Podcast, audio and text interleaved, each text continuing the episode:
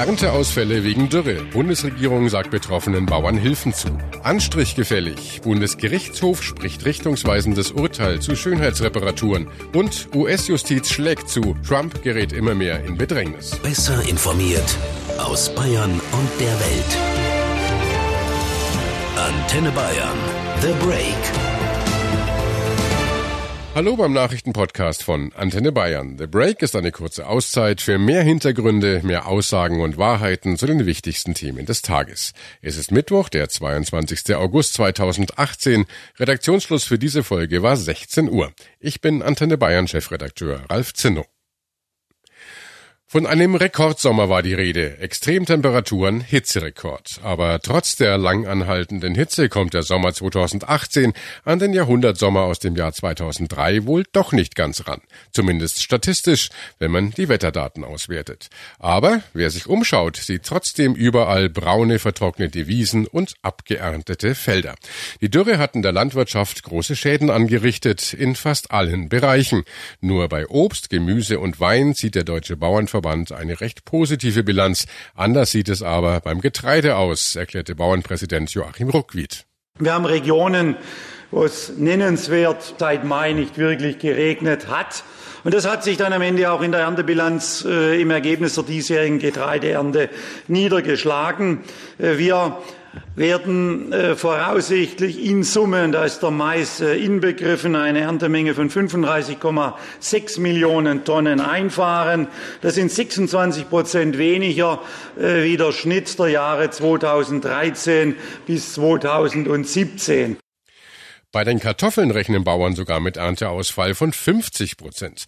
Der Deutsche Bauernverband fordert deshalb finanzielle Hilfen, die aber nicht nach dem Gießkannenprinzip verteilt werden sollen. Ruckwied fordert viel mehr dass man die Betriebe stützt, die wirklich herbe Ertragsrückgänge größer 30 Prozent haben, gezielt äh, dort, wo es notwendig ist, um die Betriebe in der Existenz äh, zu sichern. Und das soll auch passieren, denn das Ausmaß ist auch nach Einschätzung von Bundeslandwirtschaftsministerin Klöckner enorm.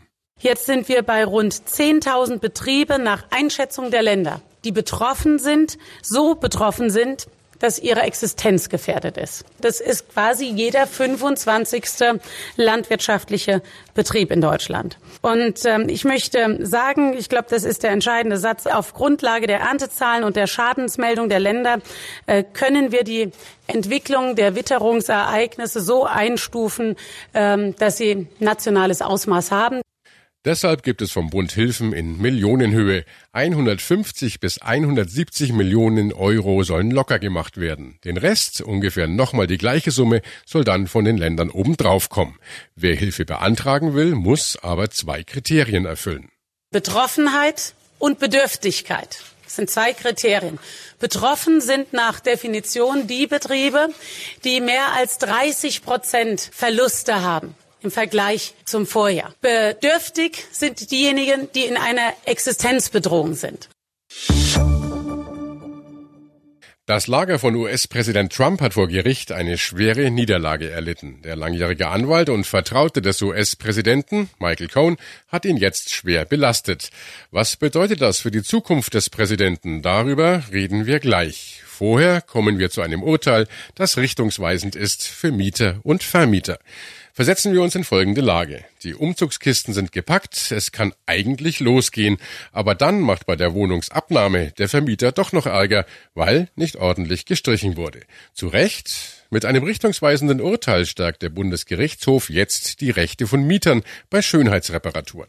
Sie müssen eine unrenoviert übernommene Wohnung nämlich auch dann nicht beim Auszug streichen, wenn sie das selbst mit dem Vormieter ausgemacht hatten.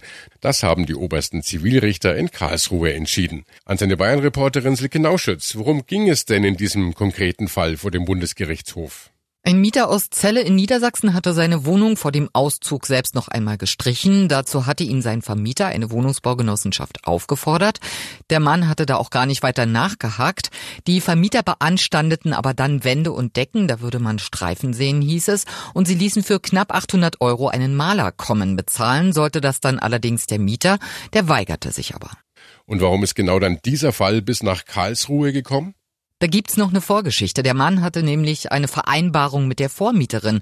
Von ihr hatte der Mann den Teppichboden und die Einbauküche übernommen und dafür 390 Euro gezahlt. Es gibt ein Übergabeprotokoll, in dem ist festgehalten, dass der Mieter Renovierungsarbeiten und den Teppichboden übernimmt.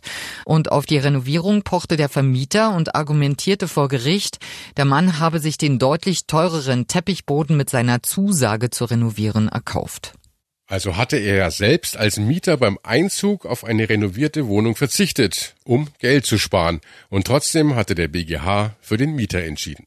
Der BGH hat jetzt, und das ist das Entscheidende, erstmals entschieden, wie mit solchen Vereinbarungen umzugehen ist. Und er hat die Rechte der Mieter gestärkt bei Schönheitsreparaturen. Sie müssen eine unrenoviert übernommene Wohnung auch dann nicht beim Auszug streichen, wenn sie das dem Vormieter gegenüber einmal zugesagt haben. Eine solche Vereinbarung hat keinen Einfluss auf die Verpflichtungen von Mieter und Vermieter im Mietvertrag, urteilten die Karlsruher Richter. Mit dem neuen Urteil ist nun klargestellt, dass auch eine Renovierung Renovierungsabsprache mit dem Vormieter nichts ändert. Zu was aber sind Mieter dann überhaupt noch verpflichtet? Katrin Steinberger aus der Antenne Bayern Nachrichtenredaktion hat den Überblick. Renovierungen sind eine verzwickte Sache. Nach den Erfahrungen des Deutschen Mieterbunds verpflichten die allermeisten Mietverträge den Mieter, sich um Schönheitsreparaturen zu kümmern. Grundsätzlich geht das auch. Welche Arbeiten zu Schönheitsreparaturen zählen, ist sogar gesetzlich geregelt. Tapezieren und Anstreichen der Wände, Streichen von Heizungen, Rohren oder Fußböden, Reinigen von Teppichen, Streichen der Innentür, Fenster und Außentür von innen. Alles andere ist Sache des Vermieters. Ob aber der Mieter renovieren muss, ist auch von der Renovierungsklausel im Mietvertrag abhängig. Ist die starr formuliert, dann ist die Klausel ungültig, der Mieter muss nicht renovieren. Erkennbar ist eine starre Frist an Formulierungen wie spätestens, mindestens oder immer. Als Grundprinzip gilt, ein Mieter soll nur so viel renovieren müssen, wie er auch abgenutzt hat. Am Ende lohnt sich also immer noch mal ein Blick in den Mietvertrag oder auch auf antenne.de, denn dort im Internet haben wir alle Rechte und Pflichten noch mal zusammengefasst. Es ist ein schwarzer Tag für US-Präsident Trump. Ex-Vertraute bringen ihn ganz schön in Bedrängnis. Zwei seiner Weggefährten, sein früherer Anwalt Michael Cohn und sein früherer Wahlkampfmanager Paul Manafort. Beide müssen wohl jetzt ins Gefängnis. Trump droht damit ins Fahrwasser der Straftaten zu geraten. Antenne Bayern-Reporterin Tina Eck berichtet für uns aus Washington. Tina, für eine Hexenjagd, von der Trump ja immer spricht, wurden mittlerweile ja ganz schön viele dieser ja, Hexending festgemacht. Was genau war denn jetzt in diesen Prozessen gegen seine Ex-Leute passiert? Ja, also der eine, äh, Trumps langjähriger Anwalt und Aufräumer Michael Cohen, der hat sich in acht Anklagepunkten schuldig bekannt, darunter pikanterweise wegen Verletzung von Gesetzen zur Wahlkampffinanzierung im Zusammenhang mit den Zahlungen an das Pornosternchen, unter anderem Stormy Daniels auf Anweisung eines Präsidentschaftskandidaten ohne Namen zu nennen. Äh, dabei hat Trump immer behauptet, davon nichts gewusst zu haben. Das hat Cohen jetzt vor Gericht unter Eid offenbar komplett ausgehebelt, denn für andere Kandidaten war er nicht tätig. Und äh, der andere, Manafort, der ehemalige Wahlkampfchef Trumps? Äh, der wurde von einer geschworenen Jury in acht Anklagepunkten für schuldig befunden, darunter Steuer- und Bankbetrug. Ihm droht eine Haftstrafe, die ihn für den Rest des Lebens hinter Gitter bringen könnte. Direkt nun im Zusammenhang mit den Russland-Ermittlungen steht das alles nicht.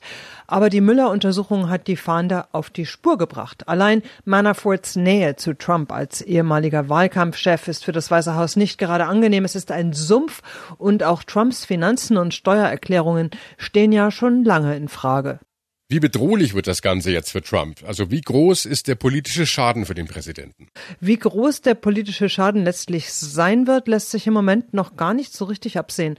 Der Anwalt Cohen ist brisanter als Manafort, einfach weil er Trump ganz offensichtlich der Lügen überführt, vor Gericht unter Eid. Auch die Ermittlungen gegen Cohen stehen nicht unmittelbar im Zusammenhang mit den Ermittlungen von russischer Einmischung in den Wahlkampf oder gar Absprachen. Aber äh, die Schlinge scheint sich irgendwie mit all diesen Nebenschauplätzen immer immer enger zuzuziehen. Ja, und es wird ja bereits spekuliert, dass Cohns Aussage sogar zu einem Amtsenthebungsverfahren gegen Trump führen könnte. Diese ganze Geschichte wird uns also auch weiterhin sicher beschäftigen. Und äh, das war The Break, der Nachrichtenpodcast von Antenne Bayern an diesem Mittwoch, dem 22. August. Ich bin Chefredakteur Ralf Zinno. Antenne Bayern. besser informiert. Jeden Tag zu jeder vollen Stunde auf Antenne Bayern.